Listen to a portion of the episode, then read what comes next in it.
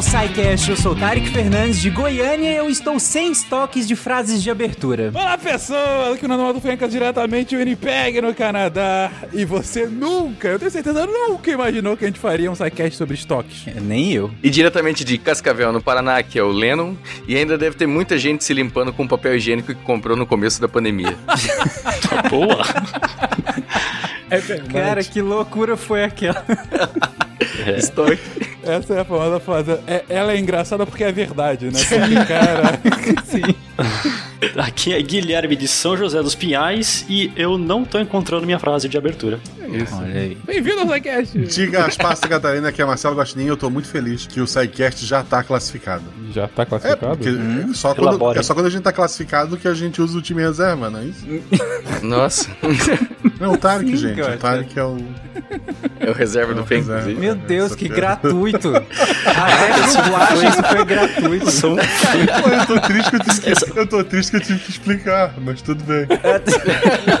foi, foi uma cebola, você tem que ir descascando camadas Meu da. Deus, não, sério, até por São baixo como os Olha só, olha só. É o que eu tinha em estoque. Você está ouvindo o SciCast, porque a ciência tem que ser divertida.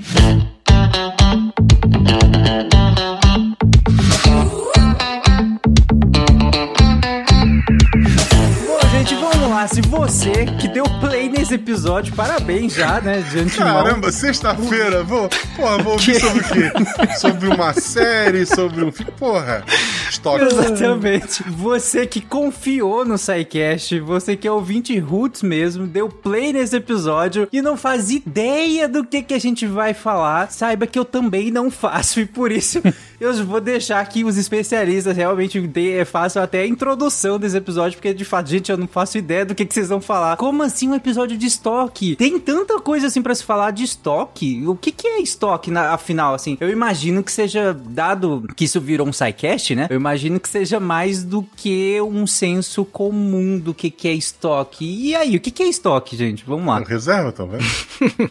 Tá. Antes, assim, temos aqui um especialista, e o especialista vai dominar aqui o assunto, mas Uhum. respondendo o Tarek, cara, é, é porque é uma coisa que parece trivial por um lado, mas Uhum. quando você parar pra pensar dois segundos, o nosso mundo gira em torno de estoque. A gente tá gravando Uhum. aqui, por exemplo, de um. é, é, de, bom, é, é aparelhos eletrônicos aqui, de laptops, desktops e tudo mais, que tem memória. Memória é um tipo de estoque. Você tá aqui reservando, um, alocando um espaço pra guardar informação a partir de mídia digital. Você, quando vai no supermercado, se você tem uma dispensa, você faz estoque das suas coisas, você precisa o tempo todo. Uma empresa, qualquer empresa que venda um bem, e até alguns tipos de serviço, tem que ter um estoque. A, a- a gestão do estoque, ela é fundamental para você garantir a lucratividade das empresas. Se você não tem uma boa gestão de um estoque de qualquer que seja o seu bem, com certeza você vai perder dinheiro. Então, o mundo gira em torno e você ter uma boa gestão daquilo que você tem que acumular, porque aquilo tem que entrar e aquilo vai ter que sair, seja na sua vida pessoal, seja nos negócios. Sim. Se você não tivesse estoques de pautas, não teria um spin de notícias todo dia no seu feed.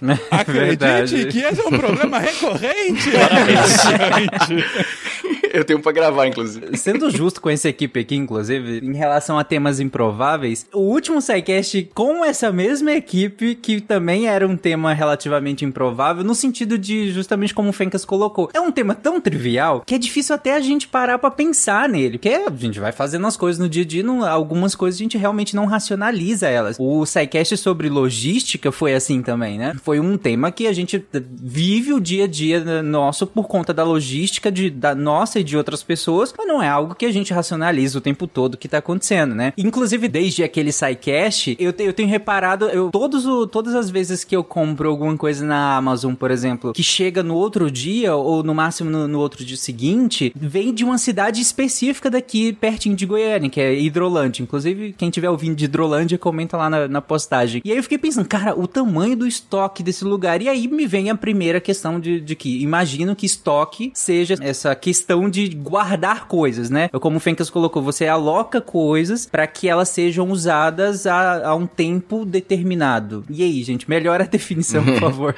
é, eu só queria fazer um paralelo então com aquele episódio de logística, porque o estoque, assim como a logística, a gente começa a perceber ele só quando ele não funciona, uhum. né? Porque a gente tá tão acostumado com eles e, e tem tanta, é, tanta empresa, tanto, na verdade não é só empresa, né? Tantas instituições que tem uma logística já que funciona há tanto tempo que a gente já tá acostumado com elas a, a velocidade de cruzeiro, né? Uhum. E acaba não pensando nisso, porque isso não incomoda a gente, né? Mas, por exemplo, acho que um estoque que as pessoas têm mais proximidade em casa seria a caixa d'água, né? Todo mundo tem uma caixa d'água em casa porque a gente precisa estocar água, porque pode faltar, ou pode, a gente pode consumir num volume que seja em determinado momento maior do que o do abastecimento. Então a gente precisa dessa reservinha, né? Praia. O pessoal que tá na praia sabe. Janeiro vai faltar. Com certeza. Verdade. Cara, assim, vocês resumiram bem o escopo do que a gente vai falar aqui. Então eu só vou complementar com algumas academicidades, as coisas mais, mais técnicas. Então, só terminando o gancho lá do, do cast de logística, enquanto que lá a gente comentou que a logística é o planejamento e a execução de um, de um problema complexo, o estoque faz parte desse problema complexo, porque a qualquer determinado processo que, que exista hoje na nossa sociedade moderna, ou a gente está transformando o material em informação, ou a gente, ou essa informação está sendo guardada, ou esse material está sendo guardado. Então, enquanto que o cast de manufatura ainda está em processo de fabricação, a gente fala sobre estoque. Ah, olha aí. Já cavou um outro. É, é, esse aí ouviu muitos casts de matemática e física, né? É. Aquele ganchinho. É, como é que é? Cliffhangers. Exato.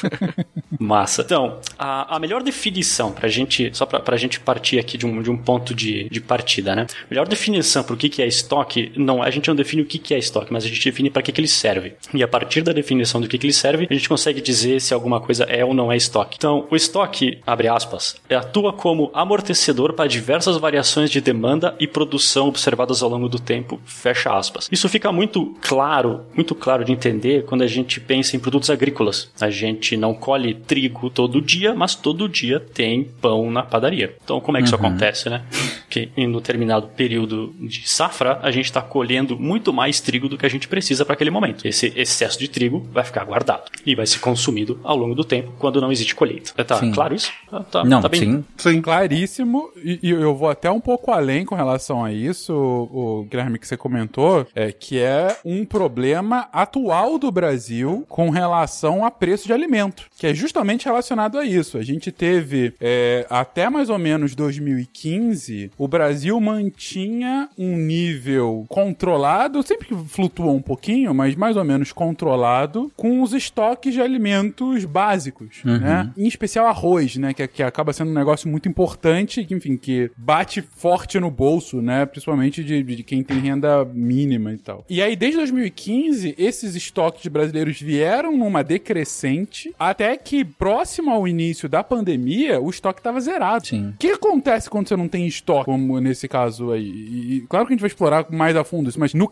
aí né, o impacto direto na economia é para que, que serve o estoque do ponto de vista brasileiro? Aí você tem ali o, o, a Conab, né, que é a Companhia Nacional de Abastecimento, que mantém esses estoques como uma forma de mitigar o impacto inflacionário do preço desses alimentos. Então, o que acontece? Ah, de repente, você tem lá um estoque uh, que os produtores estão mandando pro, pro supermercado o tempo todo. E aí esse estoque é mais ou menos igual, então você tem mais ou menos o mesmo preço, né? Porque oferta e demanda, se você tem uma mesma oferta, mais ou menos a mesma demanda, o preço vai se manter igual. Aí de repente tem um problema. Ah, você tem uma safra menor, ou a gente importa de algum lugar que produziu menos, ou não choveu. Por algum motivo você tem um problema nessa oferta. Se você diminuir a oferta, mas manteve a demanda, o preço vai subir. Então o que, que o Conab faz, essa companhia de abastecimento? Joga o que estava estocado, né, de arroz, por exemplo, nos seus estoques, joga para o mercado para manter esse abastecimento e aí você mantém o preço. Agora o que acontece quando você não tem estoque? Você diminuiu a oferta, vai aumentar o preço. Isso explica muito parte da inflação dos alimentos que a gente teve no Brasil a partir de 2019, principalmente a partir de 2020 com a pandemia. Porque já estava sem estoque, você teve um choque ainda mais de abastecimento por conta das restrições da pandemia, tanto na produção quanto na logística, e de repente o preço subiu. Aí tem outros efeitos inflacionários, mas o preço subiu demais também porque você não tinha esse amortecedor. Olha aí o estoque mais uma vez, ajudando, ou nesse caso,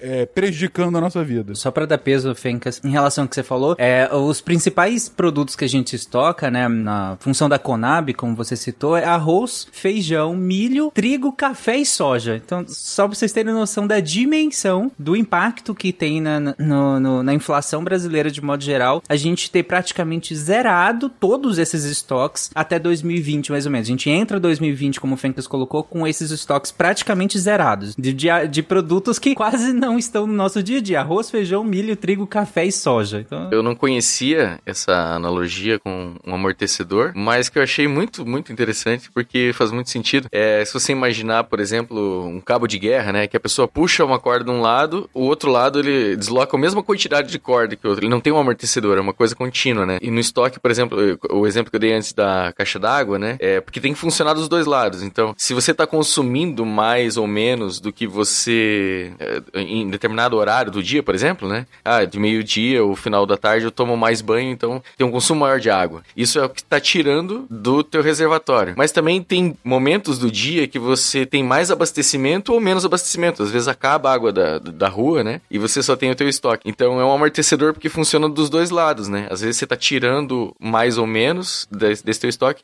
e às vezes está alimentando mais ou menos. Não é um negócio contínuo. Então por isso que eu gostei da, da analogia do amortecedor. Sim, perfeito. fazendo um pouco de, de, background aqui, na escola de administração que, que, a, gente, que a gente faz, a gente aprende que o estoque, ele é, assim, tem que ter muito cuidado com o estoque. Ele é quase chamado de mal necessário, porque ele, na maioria das vezes, ele não agrega valor ao produto final, quando a gente fala de uma indústria, né? Ninguém paga uhum. mais caro porque o produto está estocado a X, a X períodos de tempo, a não ser que seja um produto que de fato ganha valor com isso. É, tipo, não sei se seja vinho, né? Queijo ou vinho. Mas na vasta maioria dos casos, não é esse o caso. Então, as, as empresas, as indústrias, elas sempre vão trabalhar para reduzir esse estoque. Tá? Uhum. Então, isso, isso vem de uma, de uma escola bastante contábil. Tá? Lá no cast de logística, eu comentei que no pré-segunda guerra, todo o, toda a gestão da cadeia de suprimentos era feita no papel e caneta, né? na mão. A gente não tinha computadores tão, tão disseminadamente naquela época. Uhum. Então, quem fazia esse controle, era, esse, esse controle todo era feito é, contabilmente, monetariamente. Então, você não contava, eu tenho X mil sacos de, de qualquer coisa agrícola. Eu tenho X mil unidades monetárias desse valor. Então, quando quando, quando se ia para uma indústria de transformação, pegava esse valor, eu tenho X mil reais de estoque e Y mil reais de produto acabado, quando você somava essas duas coisas, você tinha um lucro, Sim. ou né, somava e reduzia. E isso acabava se tornando um viés muito, muito estranho para a gestão de, de, estoque naquela época. Isso só, isso só foi tomar outro, outra faceta mais tarde com a administração moderna, quando a gente tem computadores e sistemas de gestão integrados, que é quando a gente passa a tratar o estoque como uma espécie de investimento. Então a gente passa a controlar o estoque para saber o que tem dentro de casa, saber quanto a gente pode consumir, quanto a gente pode fabricar. Então, vamos, pensar assim, por que que a gente, para que que a gente tem que controlar o estoque? Se as explicações de vocês já não convenceram o público, a gente pode pensar o seguinte: aconteceu uma pandemia de novo agora, só que é uma pandemia de uma explosão, é, uma MP. Todos os equipamentos eletrônicos morreram, ninguém mais tem nenhum equipamento elétrico. Virou contrafactual. É, quanto, quanto de comida vocês têm em casa antes de começar a estragar? Caraca. 3 mil hoje. É. o Pena já tem um bunker totalmente lotado de coisa, porque o Pena era, é desse. Né? É verdade. É, o Pena sabe se alimentar de, de fungos, né? Então, tipo, é se alguma coisa apodrecer, ele sabe comer ainda.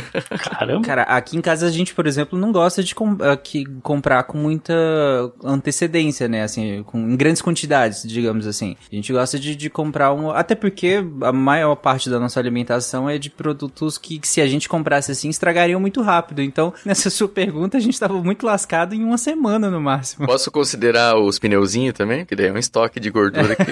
é um estoque. Ah, assim, tem que somar o nervosismo pra fazer tu comer em dobro, né? Nossa, é. ainda tem isso. Tu não tem internet pra, pra, pra aliviar o estresse ali. Uhum. Então, então o, o meu ponto aqui é que não é uma pergunta simples de responder. A gente vai ter que fazer um inventário de casos, vai ter que descobrir o que, o que, que tá lá, o que, que não tá lá, para poder tomar essa decisão, né? Ou então, como vocês comentaram antes, de recursos estratégicos, tipo recursos hídricos. Sempre que tiver uma crise de, de racionamento, a, a companhia de saneamento local vai precisar planejar os, os rodízios de, de distribuição de água, porque você não pode cortar água de todo mundo por tanto tempo. Uhum. Isso aconteceu bem há pouco tempo aqui em Cascavel. Foi 2019. Ah, aqui em Curitiba a gente estava em racionamento há muito tempo. É, foi na mesma época, é. Foi na mesma época. que- Exatamente. É, Então- E ainda com relação ao estoque de água, mas não para abastecimento, geração de energia, a gente já falou isso em alguns outros episódios. Mas estoque de hidrelétrica Não acaba existe. sendo. Não, é, acaba sendo a grande bateria do Brasil. né? Então, uhum. a lógica é: se você tem uma hidrelétrica que tem reservatório, né? Hoje em dia não se constrói mais hidrelétricas com reservatório grande por questões ambientais, mas as que tem grande reservatório, por que, que é a grande bateria? Porque enquanto tá caindo chuva naquela bacia hidrográfica, ah, o rio tá ah, enchendo ainda, então a água tá passando, as comportas estão tão, tão abertas e tá girando lá as, as turbinas, e beleza, tô gerando energia. Se eu tenho reservatório, quando para de chover, eu uso a água do reservatório. Então, mesmo que eu não esteja recebendo água naquela usina, eu tenho tanta água naquele reservatório que eu posso continuar utilizando para continuar gerando energia. Então, por isso que é uma bateria. Mesmo que eu não tenha esse esse meu processo contínuo que vem do ciclo hidrológico, ainda assim eu tenho como continuar gerando energia. Agora, quando eu tenho o, o que se chama usina a fio d'água, né? Usina a fio d'água são aquelas que não têm reservatório. Na verdade, tem um reservatório, mas é muito menor do que as usinas tradicionais. O que acontece é que eu não tenho a bateria. Ou seja, ela só consegue funcionar enquanto continuar chovendo, porque eu não tenho estoque de água. Então, nesse momento, assim que para de chover ou tem uma seca muito prolongada, eu não consigo mais gerar energia a partir daquela usina. Qual é a consequência? Eu vou ter que gerar de outras fontes, em geral, mais polui- poluentes e mais caras do que aquela. E isso explica o porquê das bandeiras vermelha, preta e tal, que estão aí na nossa conta de luz no Brasil. Sim. É legal essa analogia da água do, né, do reservatório com a bateria, porque de fato a gente não estoca energia elétrica, né? A energia que a gente está usando agora para gravar é energia que está sendo produzida também agora, né? Mas o estoque é, é no reservatório mesmo. Isso, a gente armazena a energia de outra maneira, né? Outra coisa muito simples é o tanque de combustível do, do carro. Como é que a gente sabe quando é hora de abastecer? né? A gente precisa monitorar o quanto de combustível tem lá dentro. Então, as, Quando acaba os dezão, é, se abastecer de 10 em 10 é mais barato, né? põe dezão. Então, então as fabricantes colocam lá um medidor de, de combustível pra você, para você saber, cara, tá no fim, vai acabar. Aí a bomba avisa que tá cheio e o cara ainda pergunta: quer que ponha mais? Mas, mas cabe mais? Isso é referência do cast passado. É verdade. Não, bacana. Então, então nessa, nessa ideia, né, de que o estoque ele é esse investimento, não é algo que a gente vai consumir agora, mas é algo que a gente vai consumir daqui a pouco. É, é sempre, um- é sempre um motivo de discussão, tanto na empresa quanto em casa, às vezes. Precisa comprar todo esse, esse tanto de comida? O, o Tarek trouxe o exemplo de que, na, na, na realidade dele, ele não compra um estoque de um mês de comida. Isso era algo que o pessoal fazia na década de 80. Hoje, não, a gente não vê muito mais. Tem que levar em consideração também, não é só o quanto você vai precisar consumir e por quanto tempo, é, mas também a validade desse produto, né? Não adianta você comprar comida para cinco anos se ela vai estragar em seis meses. Pois é, tem todos esses fatores que têm que ser levados em consideração, né? Mas até o padrão alimentar, ele, ele vai se adaptar, né? Porque você falou, numa época em que a gente tinha uma variação inflacionária maior, faz todo sentido que a gente, é, a partir do momento que a gente tem o dinheiro, a gente vai lá e compre o máximo possível pra guardar, porque você não sabe, que, aliás, você, até sabe que, é que, que vai aumentar o preço daqueles produtos, né? Então você vai perder poder de compra. Então é melhor comprar o máximo possível. E aí, é claro que isso muda com- até o padrão de alimentação, porque se você tem que comprar o máximo possível, não dá pra você comprar coisas frescas demais ou que é, em grande quantidade. Então você acaba tendo que lançar a mão de ou, ou de maneiras de conservação que vai mudar a maneira como você consome aquele alimento, né? Você não vai dar pra consumir ele fresco, tão fresco assim depois de muito tempo que você já comprou. Você até consegue consumir, mas aí você vai ter que mudar a maneira como você prepara aquele alimento para que ele para que ele seja mantido um tempo depois. Agora, num outro contexto onde a gente tem uma pressão inflacionária menor, onde se eu for hoje no supermercado, o preço do, do que eu comprar amanhã provavelmente é o mesmo, a não ser que tenha uma promoção e aí ele caia, né? Raramente vai subir tão rápido assim, né? A gente até teve um, um, nos últimos quatro anos algumas coisas que subiram pra caramba de preço, né? E pensar que quatro anos é um período curto curto. Mas ainda assim, de um dia pro outro, de uma semana para outra no supermercado, você não vai ver tanta diferença assim que não seja para baixo, às vezes quando tem uma promoção ou outra. Então isso dá uma margem para que a gente consiga comprar menos e comprando menos para quem prioriza uma alimentação um pouco mais é, fresca, né,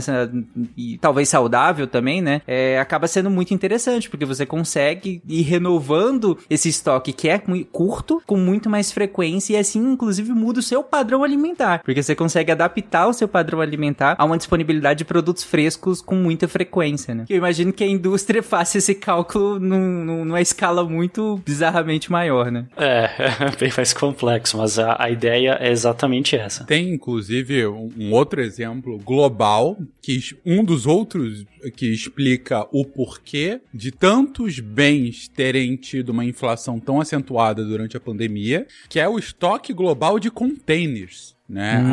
A, quando entrou na pandemia, é, lá para 2020, para 2021, quando estava mais ou menos com já alguns meses de pandemia, o que aconteceu é que no início da pandemia, muitos, uh, muitas viagens foram paralisadas, viagens né, de, de transatlânticos, que são os principais a, uhum. a, é, veículos que levam, né, esses grandes containers de, de, de, de país para o outro. Essas viagens acabaram sendo paralisadas. Ah, não só isso, algum, muitos containers acabaram chegando ao fim da sua vida útil, né, então não podiam mais ser utilizados. Só que a produção de container para reposição parou, como parou a produção de quase tudo no mundo, né? De, teve uma queda acentuada em vários lugares do mundo, em alguns, alguns lugares e em alguns produtos por um tempo bastante grande. O que aconteceu é que quando chega de 2021 e principalmente 2022, o mundo inteiro estava vendo uma crise pela falta de container. Você não tinha container disponível no mercado para poder comercializar produtos é, é, que principalmente de longe, né? E aí, com isso, o preço do frete para esses produtos subiu assustadoramente durante esse período. Então, se você for ver um gráfico é, é de como é que estava o, o, preço do frete é, em níveis pré-pandêmicos para durante esse auge aí, que foi mais ou menos de 21 para 22, uh, teve lugares que o frete subiu 10 vezes o valor de mercado, por conta de falta de container. Então você tinha pouco, mais uma vez, demanda continuou igual. Em alguns lugares a demanda subiu porque ela retraiu durante a pandemia, de repente subiu de novo porque a produção industrial voltou e os caras queriam compensar as perdas, e você não tinha oferta. E aí de repente explode o preço e isso acaba chegando ao consumidor final.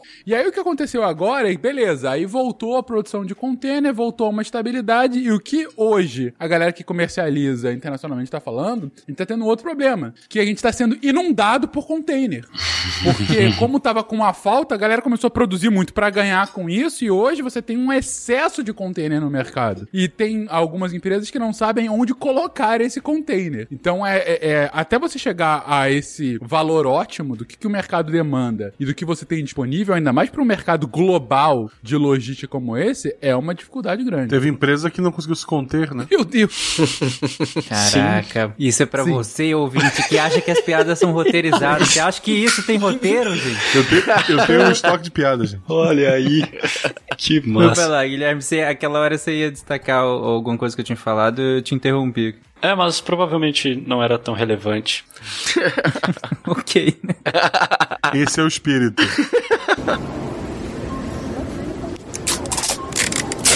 A gente já definiu então que estoque ele é importante, que sem, sem o estoque a, a indústria não funciona, bom, o mundo não funciona, né? Uhum. Então a gente, eu, eu, quero comentar aqui com vocês como é que a gente guarda essas coisas.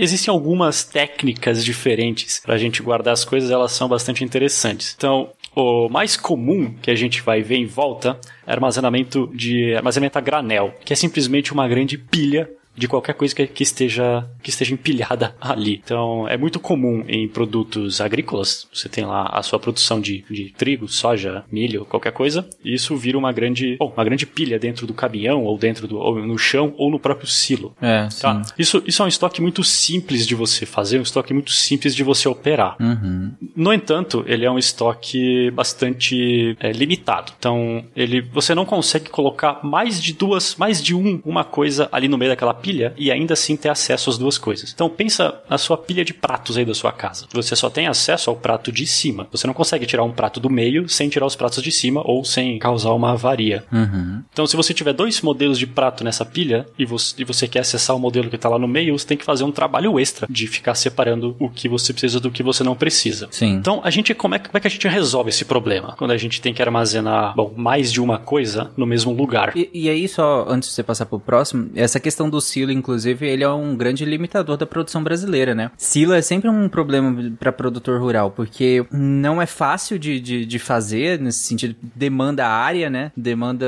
é, é um custo relativamente alto e tem esse, todos esses problemas de logísticas que aí eu, eu nem me arrisco a falar quais são, mas eu sei que são muitos, porque os produtores sempre reclamam dessa questão do silo e aí se, acabam se juntando em, em cooperativas, né? Para que é, as cooperativas façam esses silos, para que consigam fa fazer esse armazenamento, mas aí tem uma série de problemas que esse armazenamento acaba gerando também, né? É desde fungos até inclusive morte de trabalhadores, né? Não é incomum que se tenham morte de trabalhadores que por conta desses silos gigantescos e aí nem sempre com a melhor estrutura ou trabalhadores com EPI adequado e acabam sendo uh, acabam morrendo dentro desses silos, então é um problemão. E aí inclusive eu retomo aquela frase que você falou, né, Guilherme, que às vezes o, o estoque é o mal necessário, né? Eu atendi mais de um já acidente de trabalho com morte em silo de, de grãos. Aí. E, é, e só para não ficar só também na, na, na, questão agrícola, um outro exemplo desse tipo de armazenamento, desse tipo de estoque, é da construção civil é no, nos agregados, né? Então areia e pedras também são armazenadas dessa forma. Hum. Sim, porque é barato, é fácil, né? É, você só precisa de um espaço, bom, um espaço de terra e você já pode descarregar uma caçamba ali. Só que na grande, na grande uh, realidade das indústrias, principalmente indústrias de manufatura, a gente precisa combinar mais de um item para fazer alguma coisa. Então a gente precisa guardar mais de uma coisa no mesmo, no mesmo lugar. Como é que a gente resolveu isso? Bom, a gente resolveu isso, paradoxalmente, reduzindo o espaço de armazenamento. Hum. Acompanhe o raciocínio. No mercado, tá? Existem as prateleiras, Uhum. certo? Onde, onde dentro dessas prateleiras você pode acessar uma variedade muito grande de produtos sem é, estragar o arranjo. Então você pode Sim. pegar lá o, o, o miojo do, do Lennon sem derrubar a pilha de refrigerante que está do lado. Exato, de galinha caipira. Caraca, você só come miojo e refrigerante? E de galinha caipira, só como esse. É. Isso. Só que, Sim. então, para aumentar a disponibilidade dos itens, ou seja, para eu ter mais itens acessíveis, eu preciso armazenar menos. Então, eu precisei reservar um espaço para o corredor, que é onde o Lennon vai transitar dentro do mercado, e todo aquele espaço acima das prateleiras, ele também não é utilizado. Exceto na, na- agora tem é, tá na moda, né? Já faz algum tempo que tá o- os, ai como é que chama? Que é Atacarejo. quando- Isso, exatamente. Que aí agora estão empilhando tudo em cima do- das gôndolas assim, né? É, só que, no entanto, você não tem acesso ao que tá lá em cima. Então, aquilo é virtualmente, bom, inútil pro, pro comprador. Aquilo é mais um ganho de produtividade de armazenamento do mercado do que tem algum valor ao serviço prestado. Mas sim, é uma, é uma, é uma técnica razoavelmente inteligente de fazer aquilo. Então, o paradoxo que eu estava comentando é, para aumentar a disponibilidade dos itens, para a gente poder armazenar mais itens dentro do mesmo espaço, a gente sacrifica volume de armazenamento. A gente passa a armazenar menos quantidade para armazenar mais variedade. Uhum, justo. Tá? E isso, isso é muito estranho quando você coloca na ponta do, do lápis contábil, que é o teu caso que você comentou, Tarek, do, do fazendeiro, que não, não faz sentido comprar um silo, porque no caso do fazendeiro ele vai usar o silo só na época de colheita, né? Nos outros, nos meses de plantio, talvez aquele silo fique vazio. Então é um investimento que não vai se pagar num curto prazo. E no caso dos armazéns, eh, você perde, bom, você perde, você perde, perde espaço de armazenamento, mas você ganha acessibilidade aos materiais. E para cada nicho de material que você armazena lá, você precisa ter um endereço para esse material, que ele tem que ser encontrado depois. Se aqui em casa, que só mora eu e minha esposa, eu já não encontro metade das coisas que eu guardo, num armazém de que trabalham mil, duas mil, três mil pessoas, tudo se mexendo diariamente, é impossível você confiar na memória de alguém que alguma coisa está guardada em algum lugar. Com certeza. Guilherme, aí na sua casa acontece também, que nem aqui na minha, em que eu tô procurando alguma coisa, eu olho o armário, tento achar, não consigo achar, pergunto, amor, onde é que tá tal coisa? Ela falou, tá na sua frente. E ela aparece magicamente na sua frente? Sim. Eu achei que era só comigo. Não. É comigo. Não, A- a- aqui em casa também, queria registrar. Pô, obrigado. Não, não é só comigo. Eu me, me sinto acolhido, gente. Obrigado. Qual será o padrão? Aqui a tática que eu uso é de procurar outra coisa. Então, se eu tô procurando o controle remoto, eu saio procurando o cortador de unha. Aí eu encontro o controle remoto. Caraca, é uma Boa. ótima técnica. Boa, muito boa a técnica. é verdade. Quando eu consigo, eu faço ela precisar daquilo que eu preciso. Daí ela vai atrás e encontra pra mim. Caraca, aí Essa, já é essa é é terceirização. Ultimate. É. Maquiavelismo na hora de estocagem. É isso aí. Muahaha. Você chega pra, pra ela e diz, tua unha tá grande, né? Aí ela vai procurar o cortador e acha controle, é isso? Então eu tava falando sobre a densidade de armazenamento, né? Que ela é comprometida quando, quando a gente coloca muita variedade. É, cada nicho de armazenamento ele tem que, tem que ter um endereço específico. É um endereço geográfico que indica a localização daquele, daquele local. Como se fosse o endereço de uma residência. Só existe uma, uma residência com esse endereço, com cada endereço no Brasil. Naquele armazém só vai existir um, um lugar possível para aquela tag de endereço onde o material vai ser encontrado. Isso também permite que a gente faça uma, uma gestão mais elaborada da movimentação de material. Então eu coloquei essas siglas aqui: LIFO, FIFO e FEFO. Não, Lifo, Fifo e Fefo. FFO nada. FIFO, exatamente, pelo amor de Deus. Ah, É, é que está em inglês, Que mas em português, como é que é? O apps? Mas aqui falam FIFO também. né? Eu aprendi aqui isso e, e aqui eles falam FIFO. Sim, porque. Lifinho, Fifinho e Fifinho. Não, é que FIFO é em inglês, né? First in, first out. Aqui eles não falam acrônimo, não falam FI, FO, eles falam FIFO, mas pelo menos aqui eu aprendi como FIFO. FIFO, perfeito. Não, beleza. Então a gente tem o LIFO, que é o Last In First Out, que é o caso da pilha de material que a gente comentou antes. O caso do FIFO, First In, First Out. Então, nesse caso, você tem, você pode imaginar uma fila de pessoas. Então, como se fosse a fila do caixa do supermercado. Primeira pessoa no caixa, primeira pessoa atendida. Ela é a primeira pessoa da fila, ela vai ser a primeira pessoa atendida. A última pessoa que chegou na fila é a última pessoa atendida. E o FEFO, esse é muito comum na indústria alimentícia, que é o First Expire, First Out. então, faz quando você sentido. tem o mesmo produto é, com várias, com várias é, datas de vencimento no mesmo armazém, você não, não tira necessariamente o primeiro que entrou, mas você vai tirar o primeiro que vai vencer. Uhum. Então, quando a gente, quando a gente desenvolve todas essas técnicas, a gente coloca tudo isso num sistema de gestão de estoques, a gente consegue produzir coisas mais complexas, porque é, a gente tem uma disponibilidade maior de material, está muito mais próxima do, do ponto de consumo ou do ponto de, de fabricação. Uhum. E também existem os estoques especiais. Então, alguns produtos eles requerem, ah, requerem um acondicionamento específico, né? Produtos congelados, você precisa guardar numa câmara fria. Então, uma câmara fria é um tipo de estoque diferenciado. Ele tem uma estrutura, uma estrutura específica, ele é extremamente custoso, ele é caro, tem uma manutenção muito grande, mas ainda assim, para todos os efeitos, ele é um estoque, ele é gerido como um estoque. Né? O mesmo se aplica para cofres, é, ah, armazéns de atmosfera positiva, é, acontece em é, laboratórios. Uhum. O laboratório é negativo, né? Negativa ou positiva? Não, ela, ela é expulsa, né? Não, ela suga. É Suga, pra não deixar, suga. é, é pra não deixar nada sair do laboratório. né? Elas. Ah, perfeito. Ok. Engano meu. Usina nuclear também tem. Isso, então são, são técnicas diferentes que o pessoal bolou para resolver aquele problema específico daquela, daquela operação. Então, eu quero, eu quero abrir um parênteses aqui, tá, para falar sobre embalagens. Né? O Fencas já deu um spoiler antes sobre containers, que o container é uma grande embalagem, né? Então, quando a gente pensa em embalagem, a gente pensa imediatamente na embalagem do produto, aquela embalagem, ah, o rótulo, ou que, que simplesmente a garrafa da Coca-Cola que evita que a Coca-Cola se esparrame pelo chão.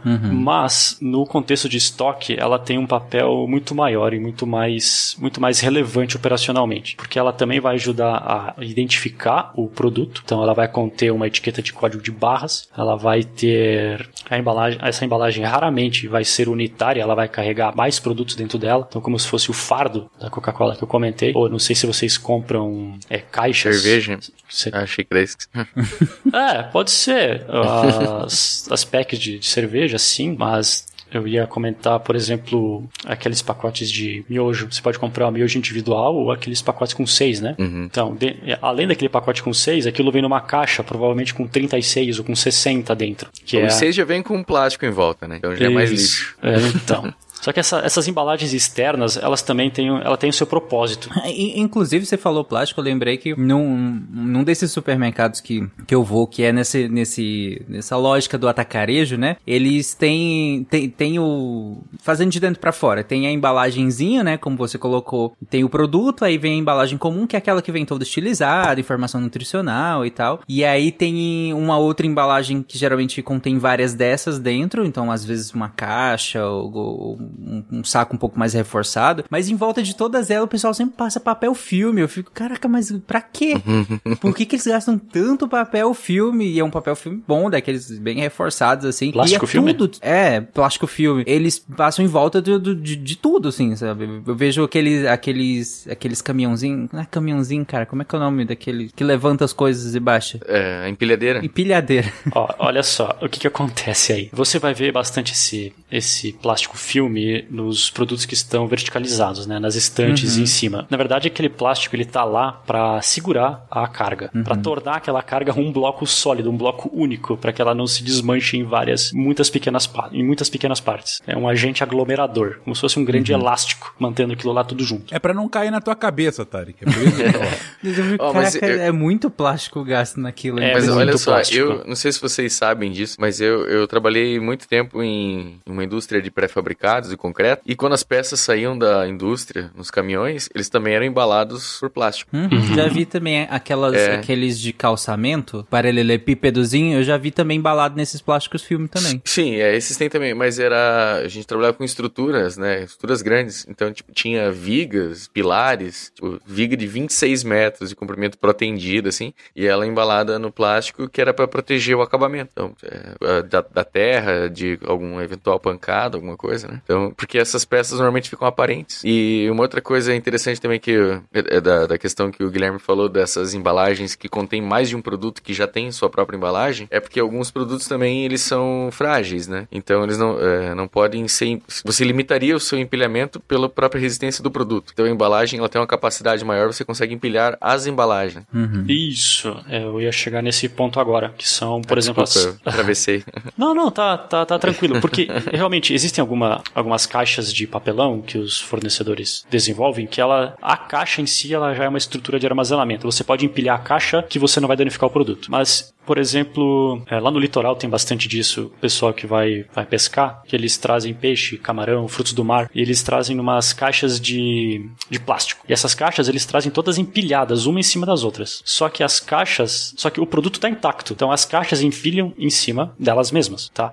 Só que essas caixas elas são muito bacanas. Porque quando você gira elas 180 graus, a caixa ela vai se encaixar dentro da caixa de baixo, completamente. Como se fosse um cesto de, de compras do supermercado. Ele tem aquele formato cônico para você para você poder empilhar um monte de cesta numa altura não tão alta. Eu tenho uma no meu porta-mala pra trazer compra pra casa. É, eu tenho aquela cesta de fruta, sabe? De Eu tenho um engranado desse que era mesmo do peixe. isso. Elas costumam ser caixas muito boas. São, Eu- são muito bons. Você roubou de qual mercado, Guacha? Não, não, eu comprei. Que aqui, aqui isso é vendido. Aham. Igual eu vejo o pessoal às vezes com carrinho de supermercado em casa e fala, você roubou de qual supermercado isso? Ninguém vende isso, eu nunca vi vender carrinho de O supermercado. carrinho do prédio, né? De, É, de do subir prédio. mala. tá lá com o nome do mercado. Né?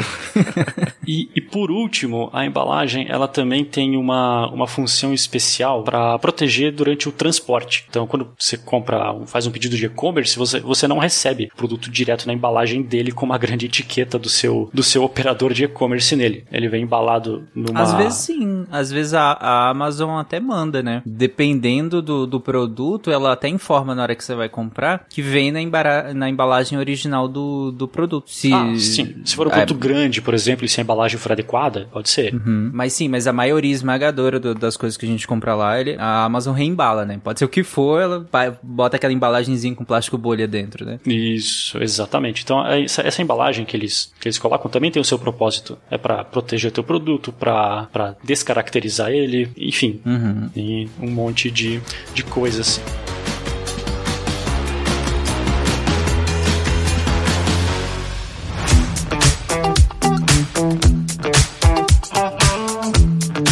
Gente já, já comentou que o estoque é importante, a gente já comentou como que a gente armazena, a gente ou, ou empilha ou, ou empilha em lugares separados, Uhum. e, e comentou também que a embalagem ela desempenha um papel fundamental nesse, nessa operação. Então agora eu quero abrir aqui para falar sobre como é que funciona um centro de distribuição. Só, só um parênteses rapidinho, então, Guilherme. É só pra deixar claro pro ouvinte, é que a gente falou de embalagem e o primeiro exemplo que você deu, que é o material a granel, esse nome já significa que não tem embalagem. É porque o, silo é um lugar de armazenamento, mas ele não é a embalagem do produto, né? Então, quando a gente Ah, fala, sim. por exemplo, cimento, né? Você pode comprar cimento a saco ou cimento a granel. É, porque o granel ele não vem com embalagem, ele vai alimentar o teu silo numa indústria. Só É verdade, deixar- é verdade. E não comprem ração a granel, fica a dica. Ração pra cães Olha. e gatos. Elabore. Ah, porque a, o- a gente nunca consegue garantir que quando a embalagem foi aberta, é, aquele produto tá viável para consumo depois de um certo tempo. Até porque a, a partir do momento que você abre a embalagem de ração que é feita para ser para armazenar o produto nas melhores condições possíveis, ele começa a degradar, até porque é um produto perecível, né? Então ele vai oxidar, vai perdendo valor nutricional, vai perdendo inclusive sabor, né? Que é muito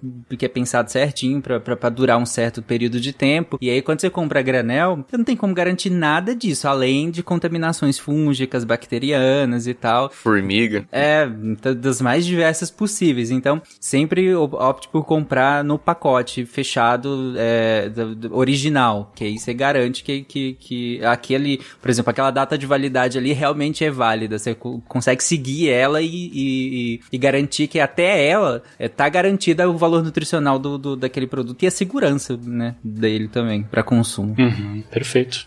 Valiosas dicas. Bom, num centro de distribuição existem quatro operações essenciais, tá? Que vão acontecer em todos os centros de distribuição em qualquer lugar do mundo, que são recebimento de material, armazenamento, separação e expedição. Alguns, algumas, alguns armazéns, alguns centros de distribuição colocam algumas coisas a mais, algumas coisas a menos, alguma, a menos não, algumas coisas, algumas características nessas quatro operações, mas elas vão existir independente da situação. Então, no recebimento do material é literalmente a checagem do que está sendo recebido. Se alguém comprou esse material, se alguém comprou esse material e está sendo entregue no, no armazém, ele precisa ser conferido se está de acordo com o que foi comprado, se está na quantidade que foi comprada, se está na qualidade que foi comprada, se o produto está intacto, se não está quebrado, enfim. Da mesma maneira que você confere o seu pedido quando você recebe lá do, do entregador, essa, essa, operação é feita 24 horas por dia em todos os armazéns do mundo. Uma vez que esse produto está íntegro, está intacto e está pronto e está tá dentro do, do que se espera que ele esteja, esse produto vai ser armazenado. E aí ele vai seguir para aquelas estruturas verticalizadas, para aquelas estruturas distantes. Vai receber uma posição, vai receber um nicho, um endereço de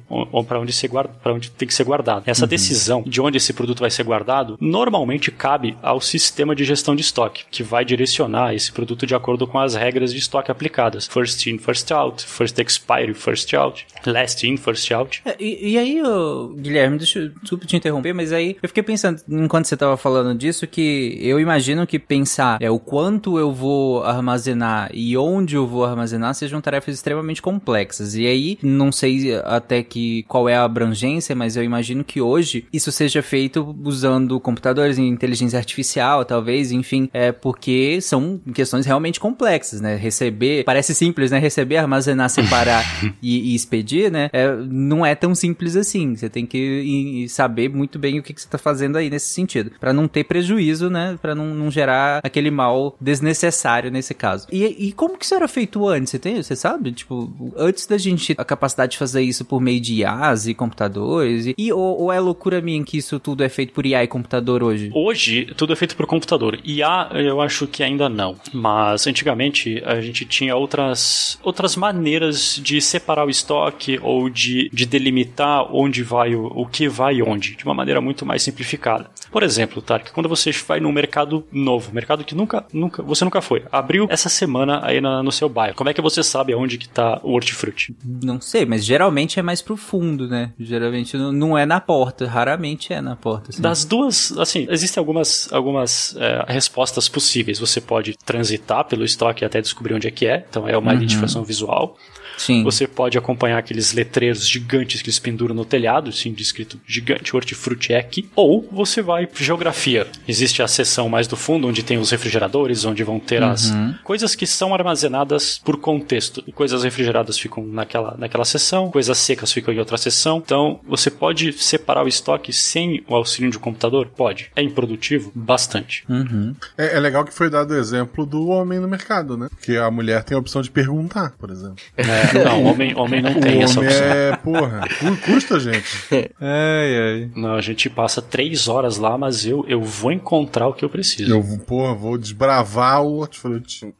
Isso. Vai, vai pra casa sem, mas Eu não vou- pergunta onde Eu tá. vou achar o manjericão. Essa eu, eu confesso que, que- Aqui em casa eu gosto de fazer compra, né? E geralmente eu que- faço mais as compras porque sou eu que cozinho. Mas esse clichê e a gente cumpre. Às vezes eu não acho alguma coisa eu falo, Amanda, pergunta pro fulano ali onde que fica, porque é ela que geralmente faz essa parte. esse clichê eu faço.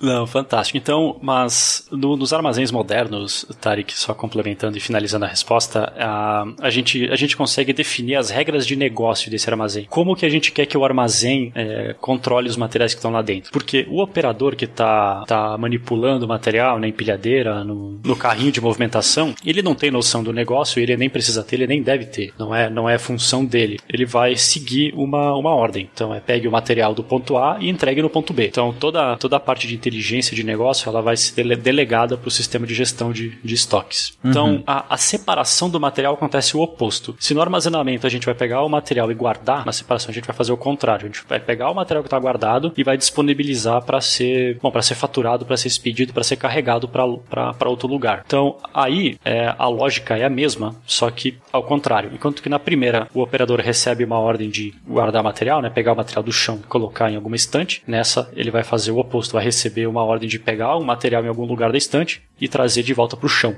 Então a gente vai ficar nesse, nesse trânsito. Pode, pode acontecer da gente estar tirando o material do armazém e armazenando o mesmo material no armazém no mesmo dia. Mas pelas regras de movimentação, o sistema decidiu que o que tem que sair é o produto que já está armazenado. E finalmente a expedição vai ser o carregamento desse material. né? Vai ser toda a tratativa de, de emissão de nota fiscal, embala, a embalagem final do produto, a identificação para onde que esse produto tem que ir, para onde que esse material tem que ir. Tudo isso é feito na etapa de expedição e esse finalmente vai ser carregado no caminhão e despachado para longe daí. Ah, existem alguns centros de distribuição, e aqui eu coloco centros de, distribuição entre aspas, porque eles não têm a etapa de armazenamento, tá? É chamado de transit points. Então imagina, imagina o seguinte cenário a gente vai carregar um caminhão de ah, qualquer coisa, de um monte de pedido de e-commerce aqui de Curitiba.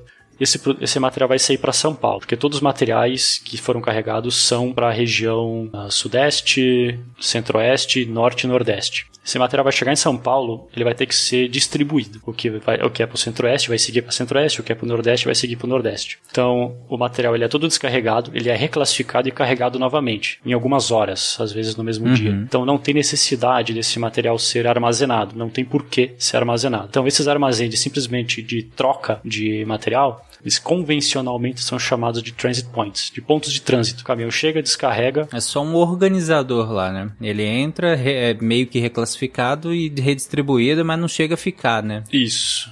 Essa é a ideia. Uhum. Então tem um pequeno exército de pessoas fazendo isso nesse armazém, pegando caixa de um lado e levando pro outro. Você sabe qual é o transit point mais famoso do Brasil, né? o centro dos Correios de Curitiba. Sim. Ah, Que Não, não. deveria ser uma coisa onde as, pessoas, as cartas Eu chegam e são protesto. reclassificadas, mas acaba sendo um buraco negro. Cara, o pior é que o interior de São Paulo hoje em dia tá pior. Você pega. Protesto porque aqui a mercadoria está armazenada, Fincas, e no Transit Point ela não pode ficar armazenada. Não, então, É. ela deveria ser um transit point, ela deveria só passar por Curitiba e ir pra, pra outro lugar. É. Mas o problema é que não é só armazenado. Porque o armazém você consegue achar. Aí é buraco negro mesmo. É o conceito de que você chega à singularidade. E o produto se perde. Você não sabe o que acontece lá dentro. Só tem uma informação. É, produto chegou em Curitiba. Alfândega. É que, é que lá é assim, chega a caixa, aí eles fazem um sorteio. Daí esse vai pra prateleira que vai ficar 30 dias, 45 cinco dias. Você- Aí eles põem na prateleira, daí quando dá o prazo eles mandam pra frente. Isso, exatamente. Você, você Eu já vi esse centro de distribuição. desvendou o centro de Curitiba. Coitado de Curitiba, mas hoje em dia é o interior de São Paulo, cara. Tem uns- algumas cidades do interior de São Paulo que são clássicas que vai ficar os produtos vão ficar rodando ali por um tempão. Quem, Cajamar. quem compra na, Cajamar é clássico também, né? mas quem compra né, até na, na Amazon é até menos comum pra quem mora em grandes centros, porque aí vai ficar mais perto. Mas pra quem compra na AliExpress ou na Shopee, caraca, tem umas cidades ali do, do interior de São Paulo que é impressionante, assim. Fica dias lá e roda e às vezes encomenda viaja mais do que eu já viajei na vida, assim. Santana do Parnaíba é clássico. Você pede aqui no Paraná, a mercadoria chega em São Paulo, vai pra Salvador, aí passa em Goiás, daí vem pra cá. É, e tem, tem, tem umas lógicas que eu, tem uma- uns caminhos que eu falei, não, não é possível. E deve ter algum sentido isso que eu não vi, mas beleza. Cara, Essa é uma ótima pergunta, inclusive, ô, Guilherme. Tem um sentido para às vezes para a mercadoria dar esse passeio tão longo assim? É, é- tem lógica assim do, do ponto de vista é mais logística do que estoque isso, mas enfim. Tem, é mais barato. Mesmo no Brasil? Não, qual, qual- qual que é o lance? Às vezes você já tem um frete contratado para ir. Que, que não vai direto do ponto de origem na mercadoria até o ponto de destino. Vai do ponto A até o ponto C e do ponto C vai para o ponto B. E, você, é- e esse trajeto já conhecido, já contratado, é mais barato do que contratar um trajeto, bom, em linha reta de A até B. Então, a menor na logística, a menor distância entre dois pontos é aquela que custa menos dinheiro. É, já já aconteceu de eu ver passagem pra São Paulo, pra Rio de Janeiro, que é a minha esposa é do Rio. Era Navegantes, né? Que é aqui em Santa Catarina. Porto Alegre, São Paulo, Rio de Janeiro. Isso. Era mais Isso, barato. Eu vou, eu vou fazer uma viagem daqui a pouco. A, a Depois passagem. da gravação? É, tipo, não, daqui a duas semanas. Mas a passagem de volta era mais barata se eu, se eu, se eu ir por São Paulo e eu vou pro Rio Grande do Sul. Hum, ah, pois é. Então, eu perguntei isso no passa- Brasil porque a gente sabe que a, a questão do, do- de locomoção no Brasil é, é complicadíssima, né? A gente gasta muito dinheiro com as estradas brasileiras, né? Sim. Então a passagem é, Porto Alegre Curitiba era mais cara do que Porto Alegre, Congonhas, Congonhas Curitiba. É, pois é. Mas, Guilherme, eh, eu queria te perguntar aquela hora, porque eu ainda, sempre que eu fico pensando nessa questão de estoque hoje, é por isso que aquela hora eu te perguntei se era loucura minha pensar que os estoques hoje são todos é, computador e, e IA, sabe? Você falou que computador sim, claro, IA nem tanto ainda, né?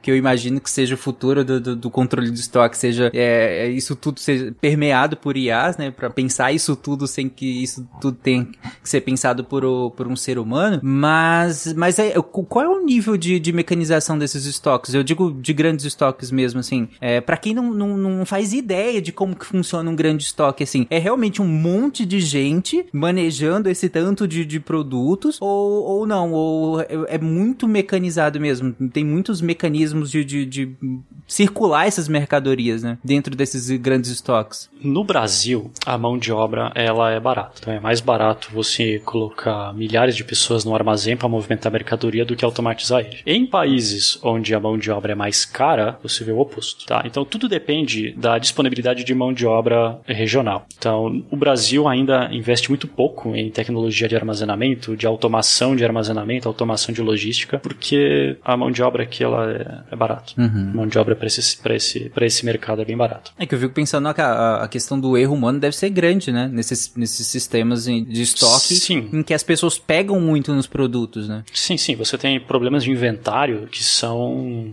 é, assim, são problemas recorrentes. Então, não é raro de encontrar uma equipe específica e dedicada para fazer inventário em armazéns. Então, Caraca, na, na, na pranchetinha? não, usa, usa sistemas mesmo. Usa o próprio sistema de gestão de estoque. Ele vai te dar, por exemplo, você pode fazer um inventário no armazém de duas maneiras. Ou você pode fazer um inventário direcionado por produto. Então, o sistema de gestão vai te dar todas as posições conhecidas desse produto e você vai nessas posições geográficas, desses endereços, checar se o produto está lá. Ou, ou então você faz um inventário geográfico, onde o sistema ele vai te dar uma, uma posição geográfica para conferir, tipo uma, como se fosse, abre aspas, uma cidade, uma rua, uma prateleira, uma estante, e depois e você vai lá, confere com com seu coletor de dados, você vai escanear todos os códigos de barras que tem lá, e o sistema vai te retornar o que está certo e o que está errado, para você tomar uma ação, corrigir, vou tirar o que está errado, enfim. Guilherme, eu queria perguntar uma coisa que eu fiquei em dúvida agora, mas eu imagino a resposta. É porque é, eu tava pensando numa coisa que tem todas essas características que você está falando, tem controle de entrada, de, de, armazenamento, de localização, saída e tudo mais, mas que eu acho que não entra no conceito de estoque, que é o, é o que a gente tem na, na polícia científica, que é o controle dos vestígios, da custódia dos vestígios. Então a gente tem controle de entrada, tem armazenamento, cada um com as suas características, tem suas embalagens, mas não é um estoque, né? Porque... Os vestígios não... são, são aqueles, as evidências que são coletadas e armazenadas? Isso, é. Hum, por exemplo, mas é um estoque, não? Por que, que não é um estoque? Porque não, ele não é um amortecedor de entradas e saídas. Na verdade, a gente só está armazenando enquanto aquilo tem interesse pericial, mas não, a gente não tem obrigatoriedade de, de destinar até que aquilo não. Sabe?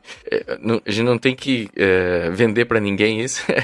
mas só o fato de você poder acessar esse material fora da cena do crime, você já não está resolvendo um problema de fornecimento e demanda? Não, pode ser. Mas é, é, eu não sei, me pareceu estranho pensar como um estoque isso. Porque a gente não está estocando nada, a gente está armazenando. Sim. Mas, mas eu. Bom, então, era a minha dúvida. Eu queria saber se considerava um estoque ou não. É, é um estoque. Na sua opinião, tem, é um estoque. Enquanto tem propósito, ele é um estoque. Aquele controle Entendi. remoto da Sky que tá jogado na gaveta fazem sete anos, aquilo não tem propósito. Aquilo lá não é estoque, aquilo lá é lixo. Mas enquanto, enquanto o que está sendo guardado tem um motivo de estar ali, é estoque. Hum, Maravilha. Então, pessoas acumuladoras não fazem estoque, então. Não. Correto, então, então os papéis higiênicos que eu falei antes também não, não tem propósito tudo aquilo. Ah, tem propósito. É não, um mas propósito, não é tudo aquilo. É, é um propósito merda? É. Literalmente. Literalmente. Mas ok. Lembrando, ouvinte, que a gente tem um episódio só sobre cocôs. É verdade. um episódio maravilhoso, eu diria. Sim. Exatamente. Eu quero só falar um pouco sobre as técnicas de separação de material, porque isso daqui, cara, tem umas uhum. coisas que são simplesmente geniais. Me convença. Não, são, são coisas, assim, de tirar o chapéu para quem concebeu. Uh, naquele exemplo que eu dei antes, né, da separação convencional, onde o separador vai até o armazém coletar o produto, é muito do tipo de coleta, né? Como a gente faz uhum. no mercado. A gente vai no mercado com uma lista de, de compras e vai passando pelas prateleiras e comprando. Só que nesse, nessa modalidade de, de separação, a gente passa mais tempo em trânsito, caminhando, do que de fato coletando material. Sim. Concorda? Não, verdade. Então, o que, qual foi a primeira sacada que o pessoal teve? E se o separador ficar parado e os materiais virem até ele, né? Então, então você automatiza o transporte desse material. Você tem lá uma pessoa lá no armazém, ela não, ela não anda muito, tirando as caixas do armazém e colocando numa esteira. Essas caixas vão, vão passar pelos postos de trabalho. As pessoas, que, os separadores que precisam desse material, vão coletar. As que não precisam vão deixar passar, mas elas não se mexem. Uhum. Então, aí você consegue ganhar, é, você, o separador anda menos, o que é sempre, o que é sempre bom, e você tem uma produtividade. Não para a saúde dele, né? É, exatamente. Agora ele é sedentário. Antes, coitado, andava, dava seus 8 mil passos passos aí por dia, agora ele é sedentário. Cara, eu, eu fui separador de mercadoria numa, numa grande rede, rede varejista e uhum. era, era muita caminhada, cara. Era muita caminhada. Eram vários quilômetros por dia. Pois é, mas é, é, pelo menos fazia bem pra sua saúde. É. isso aí me lembrou uma, uma história que eu acho que é mentira, né? Deve ser só uma, uma, uma historinha, mas a galera fala das caixinhas de, de pasta de dente, que algumas vinham vazias, aí os caras colocaram uma balança para ver qual que era mais, mais leve leve e, e, separar. Aí o cara foi lá e colocou um ventilador na esteira. Aí as que estavam vazias voavam. Não é uma separação que tá parada. Que né? legal. Né? Faz sentido.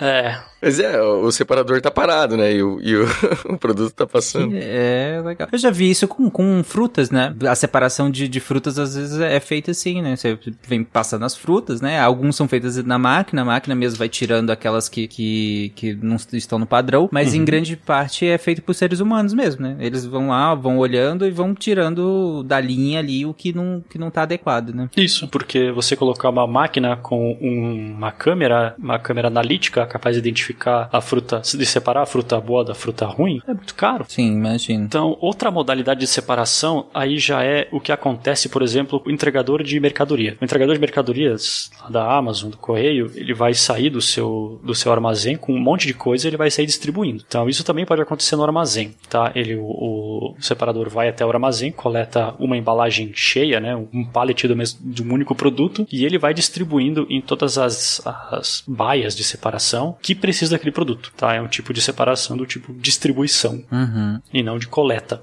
Tem um, um tipo de máquina específica que é bastante utilizada na indústria farmacêutica. Isso tem bastante ali na região de São Paulo, que é chamada Pictolite, é separação pela luz, né? Ou PEG pela luz. Então, como é que funciona esse tipo de coisa? Agora eu preciso, eu preciso forçar aqui a imaginação do ouvinte, tá? Imagina que você tem uma prateleira na, na sua frente, como se fosse a prateleira de mercado, só que mais profunda, e ela é inclinada, inclinada na, na sua direção, de modo que quando você tira uma caixa, a outra caixa de trás, pela gravidade, vai cair e Ah, chegar na, na sua posição, tá? Uhum. Tipo aquelas maquininhas de filme que o cara tira um salgadinho, o salgadinho cai e os outros vêm descendo. É. Tipo isso. É tipo isso, tipo isso. E você tem num espaço de uns no alcance do seu braço uma variedade bem grande de produtos diferentes. E você tem na sua frente uma caixa vazia, que é a, a caixa de algum pedido que algum cliente fez. Só que você não conhece esse cliente, você não conhece esse pedido, mas o sistema de gestão de estoque ele conhece. Então, o sistema de gestão ele vai acender as luzes dos produtos que precisam ir para esse cliente. Então, pequenas, é, algumas luzes vão se acender na sua frente, você vai pegar a, a- a caixa referente àquela posição daquela luz, vai pegar a quantidade que está dizendo, vai colocar na caixa do pedido do cliente.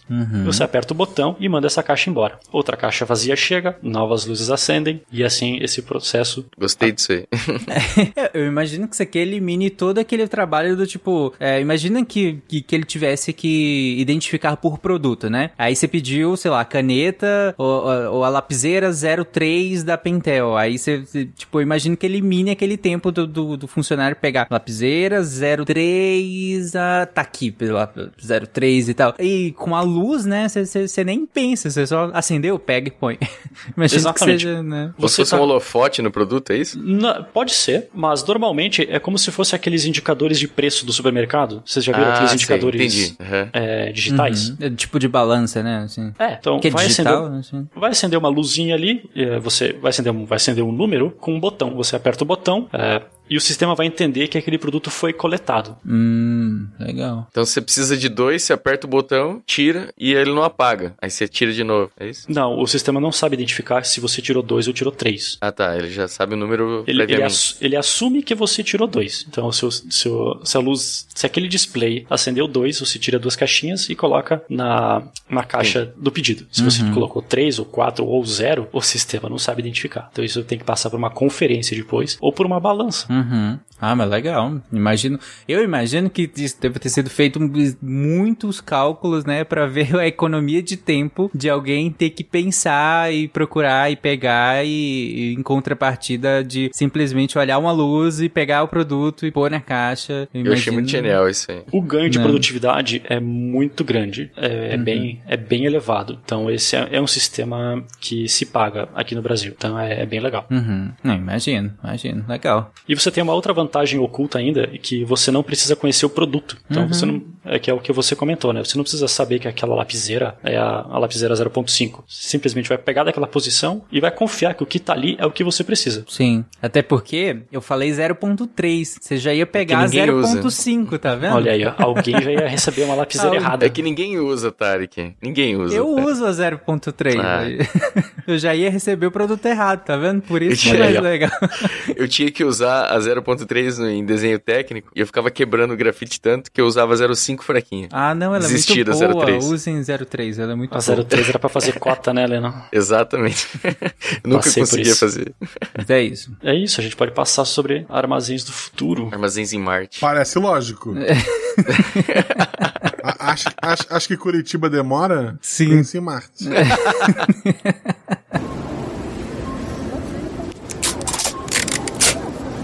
O, o Guilherme explicou muito bem, acho que até agora, tanto a lógica da existência de um estoque, quanto toda a tecnologia que é envolvida em você controlar um estoque, em, em- em você é, movimentar esse estoque, né? Não só no, no- no lugar físico, mas ao, ao longo do- do- de uma cidade, de um país, é, ou, ou mesmo dentro de um, de um supermercado, que seja, né? Hum, E em alguns momentos eu questionei em relação à tecnologia que era empregada a isso, porque Porque, principalmente quem não entende, sempre quer enfiar a tecnologia o máximo possível, assim, e você acha que as coisas são mágicas, né? Que é no caso eu aqui. E, e ao longo do episódio, eu fiquei pensando do, em ficar enfiando em tecnologia maluca no, no, nessa questão de estoque. Aí eu queria perguntar, Guilherme, qual que, qual que é o futuro do estoque? O que, que a gente tem de, de, de mais futurista, ou, ou, nem tanto, né? Que, que, esteja um pouco mais próximo aí, que na, nessa questão de, de estoque? Quando a gente começou a armazenar em prateleiras, em estantes, a primeira coisa que eu comentei, né? Foi que a gente perdeu capacidade de armazenamento. Porque a gente precisava criar corredores, a gente precisava criar pontos de acesso para os seres, para seres humanos acessarem esses produtos. Você falou que a prioridade era diversidade e, e não tanto a quantidade nesse caso, né? Isso, exatamente. A gente,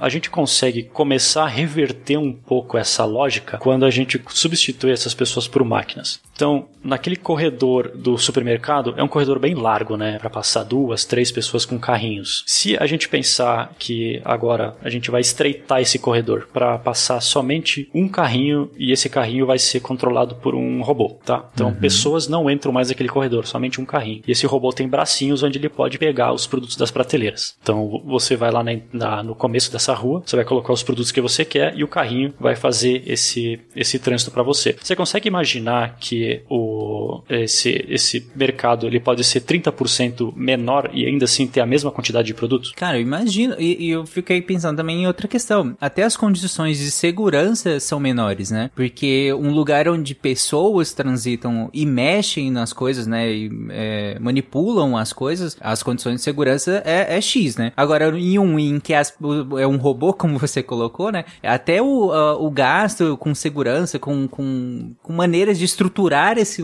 esse lugar para uhum. um robô é diferente, né? Eu imagino que é economiza espaço, tempo, né? Tarek Fernandes do SciCast defende automação e desemprego. Essa é, esse vai ser a grande notícia de amanhã. Calma, Pare... calma, calma, calma que eu vou jogar uma corda pro Tarek. Parece piada, mas certa vez eu publiquei no Twitter que eu achei legal o terminal de autoatendimento do, do supermercado onde eu ia, e eu, desde então eu utilizo esse terminal de atendimento, e eu tomei hate falando exatamente o que o Fenk está falando, então não é exagero. Mas eu não tô exagerando, sou muito, é muito verdade. Você claramente está de, defendendo desemprego. Mentira, gente. É realmente aqui exagero. Mas diz aí, salva, salva o Tarek aí, o que, que, o que, que fizeram com aqueles empregos, né? Daquelas pessoas que ficavam fazendo conexões de telefone, né? Por cabo. olha aí, olha aí. Não pensa nos acendedores de luz nas ruas, exatamente. Isso. Esses empregos. E, e quem dirige a charrete? Onde é que tá? Não sei. Deixa eu jogar uma corda pro Tarek. Imagina que a gente tem a oportunidade de tirar algumas. de tirar pessoas de situações que colocam elas em risco ou em situações precárias de, de, de trabalho. Por exemplo, um armazém congelado, né, onde você armazena produtos para exportação, produtos congelados para exportação. É um armazém que trabalha a 40 graus negativos. Caraca. Então é um, é um ambiente de trabalho muito hostil. O ser humano não, né, a não ser que você seja um russo, talvez 40 graus negativos não seja tão saudável para você. Uhum. Como é que tá aí, Fencas, no Canadá? o Fencas Rapaz, rindo desse momento. térmica aqui já chegou a menos 45, hein? É. Eu peguei 40 negativo no termômetro termômetro, o mínimo que eu peguei foi 35 negativo. Mas assim, te falar, é desagradável para um cacete. É... Cara, na boa, hoje tava menos 20, com sensação térmica mais ou menos de menos 25. Você anda na rua, é, é, nojento que eu vou falar aqui, gente, mas é verdade. a, o seu nariz, ele fica meio esquisito por dentro, porque a sua meleca congela. Meu Deus. É sério, você não consegue respirar direito, fica, Cara, sabe, vai solidificando. Eu e... nunca parei pra pensar nisso. É bizarro, cara. É Você fica igual o Jack Nicholson no final do, do Shine. É tipo isso, é tipo isso. Cara, a primeira vez que a minha barba congelou, eu falei, o que, que eu estou fazendo aqui?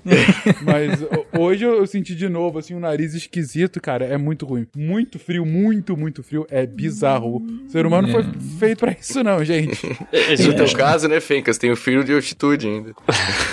da tua altura. Ah, ah, tá, mas é exatamente. Então, nessas condições muito extremas, um frio muito elevado, é, alturas muito elevadas, não é interessante você colocar uma pessoa para trabalhar. É mais, é mais interessante delegar isso para uma máquina. A máquina não vai reclamar ainda. Uhum. ainda.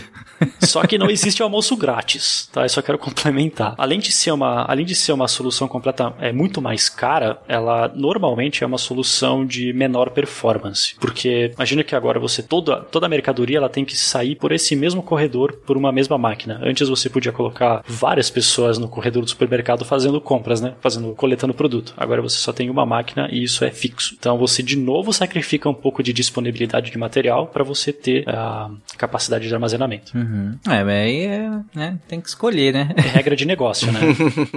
é, pois e é. Existem também, né, a, transportes automatizados dentro dos, do, dos armazéns. A gente até comentou um pouco disso lá no cast de logística, mas para você criar uma rede de esteiras dentro do armazém, você precisa preparar a, o armazém para isso, preparar a mercadoria para isso. Ela tem que ter uma embalagem padrão, tem que ter, tem que ser uma embalagem conhecida. Você não pode jogar qualquer coisa em qualquer lugar. Você não pode colocar um saco num transportador de roletes, ele não vai funcionar. Isso vai um pouco até briga um pouco com o que a gente já discutiu em alguns sidecasts. É, eu lembro que a gente falou disso no sidecast sobre plástico, é, em, num contrafactual, inclusive a gente tem um contrafactual só falando se, se nós não tivéssemos mais embalagens. E aí, a, nesses, em todos esses episódios, a gente sempre falou que tem, tinha um movimento de é, importante em que se questiona a necessidade desse tanto de embalagem, né? A gente ter a, a pasta de dente vir numa caixinha de, de papelão em volta dela. Ou de alguma coisa que já tem uma embalagem vir com mais um plástico, mais uma caixa, mais alguma coisa embalado. E em contrapartida, a gente tem uh, alguns grupos sempre tentando distribuir as coisas mais a granel, né? Que venham embalagens maiores e que possam ser vendidas é, a granel. Só que aí, aí, quando você coloca que talvez o futuro da, dos estoques, da auto, automação desses estoques, demande, como você colocou, não é simples. Como é que eu vou transportar algo se eu não tiver uma embalagem própria para ser transportada dessa maneira, né? Uhum. É, ela tem que ser pensada para isso, né? E aí é, é, meio que antagônico nesse sentido, né? De um lado a gente tenta diminuir para tentar é, gastar menos plástico, né? Poluir menos o planeta nesse sentido com menos embalagens. De outro lado a gente tenta otimizar os sistemas e para isso a gente precisa de mais embalagem e talvez sistemas mais otimizados até gastem menos energia, que também tem um impacto. Então é, é difícil, difícil. Alguns produtos hoje, né, já trabalham com a ideia do refil. Então você compra um, uma embalagem mais robusta e depois uhum. você compra uma embalagem mais é, com menos material, né, que vai gerar menos lixo, com a mesma quantidade de produto só para ficar repondo. Sim. Ah, mas o, o, refil é a mesma, é a mesma ideia da embalagem retornável, né? É. É, de certa forma, sim. Uhum. Bom, acho que. É isso? Chegamos ao fim. Alguém quer comentar mais alguma coisa? Eu queria perguntar pro Guilherme se a FIFA, ele fala F-I-F-A. FIFA? tá implicando é. com você, Guilherme. Por conta pois é, eu, eu, eu, é, eu, eu, ok. Não, normalmente eu evito o assunto. Ah, tá. eu fiquei com isso na cabeça desde antes. É, eu tenho uma, um comentário simples. É, como é que o, o que, que vende a imobiliária na ponta de estoque? Não sei. Sobrado. É, é, o que tinha, o que tinha pra Meu Deus. eu, fiquei, eu fiquei impressionado porque eu não esperava que fosse tão boa. É, é, e, é, essa é minha, tá? Não, não tirei do lugar nenhum, essa é minha. Boa, cara. Coxinha ficaria orgulhoso de você. Obrigado. É verdade. A reação do Lennon foi a minha.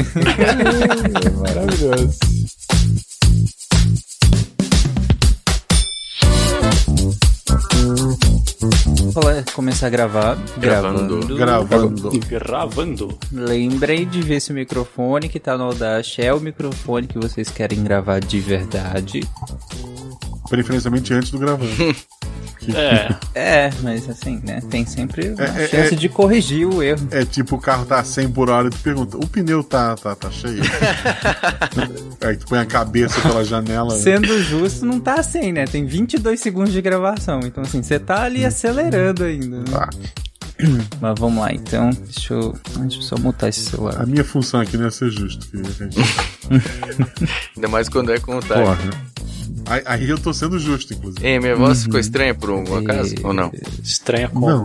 É. Não, é que eu tô, eu tô usando uma interface de áudio aqui e eu sem querer apertei a, um a, botão. A tua pergunta é, ela ficou diferente? Não, não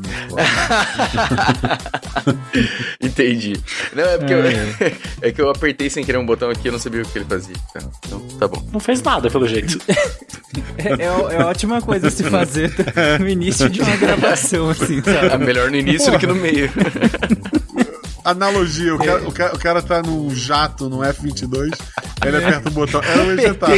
Acontece. O que, que, que será que esse Ele, botão faz? ele chamando pelo rádio. Eu apertei um botão aqui, eu não sabia exatamente o que que faz. É, Fencas, fala alguma coisa rapidão só pra pegar aí. Alguma coisa rapidão. Aí, então. Agora em francês. Bom, Não sei. eu vou chamá-lo, vocês deem oi ao editor, Fencas, Ei! Lennon, O editor. Guilherme, Oi, editor. Guaxa. Por que o Tarek tá de host? Tarek, Olá, editor. ai, ai. Deixa eu só distanciar mais o microfone. Peraí. Olá, olá, olá. Ah, tá. Também apertou um botão que você não sabia o que fazer. Não, é que a captação às vezes baixa do nada aqui, aí fica depois pra aumentar, dá- gera mau ruído. Esse é o host do SciCast, gente. Não sabe gravar o próprio rapaz. a gente tem outro em estoque. É verdade.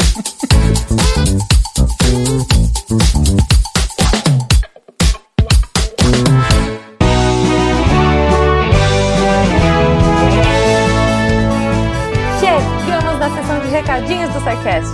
Eu sou a Jujuba, passando aqui só para avisar que se você ouvinte quiser ajudar o projeto a continuar divulgando ciência de forma divertida, você pode através do PicPay, Padrim ou Patreon. Além do SciCast, você ajuda a manter outros projetos da casa e a manter o site também, com a nossa produção diária de textos incríveis. Caso você ainda não tenha visto, a gente editou o patronato para esse ano. Temos novidades bem legais esperando por vocês. Os nossos lindos patronos que apoiam e amam o projeto tanto quanto a gente. Os links vão estar aí no post. Fora isso, se você quiser entrar em contato com a gente para dúvidas, sugestões ou, enfim, recadinhos quaisquer, é só mandar e-mail para contato@sicast.com.br. Por hoje é só e eu encontro vocês na semana que vem.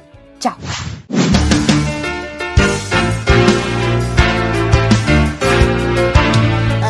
Atenção para o informe semanal dos textos da semana.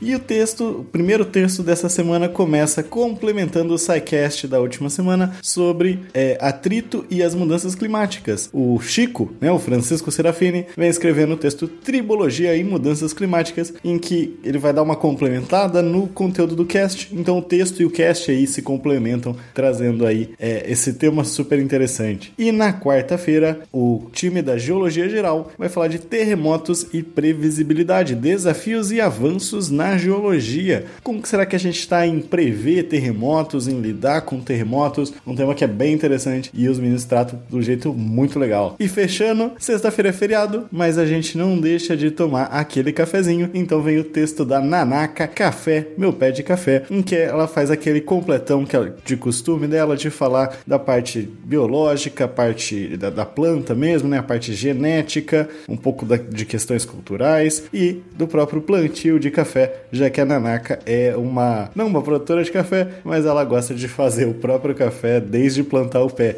Então, tá imperdível o texto. Vai lá. Vai lá onde? Em www.deviante.com.br, onde você vai achar esses textos e mais, muito, muito mais. E você também pode vir e se tornar um redator ou uma redatora, um redator e deviante. É só mandar um e-mail para contato@scicast.com.br para vir e começar a ajudar a fazer a ciência cada vez mais divertida. Eu sou o André Trapani, tomando meu cafezinho enquanto gravo esse áudio e apagando a luz da Torre Deviante. Se a ciência não for divertida, tem alguma coisa errada. Tem que ser divertida. A coisa mais divertida que tem é a ciência.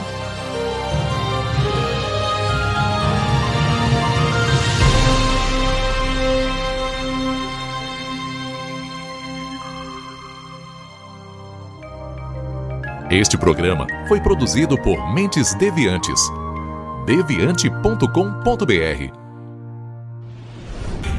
Este programa foi editado por Tapcast. Edições e Produções de Podcast.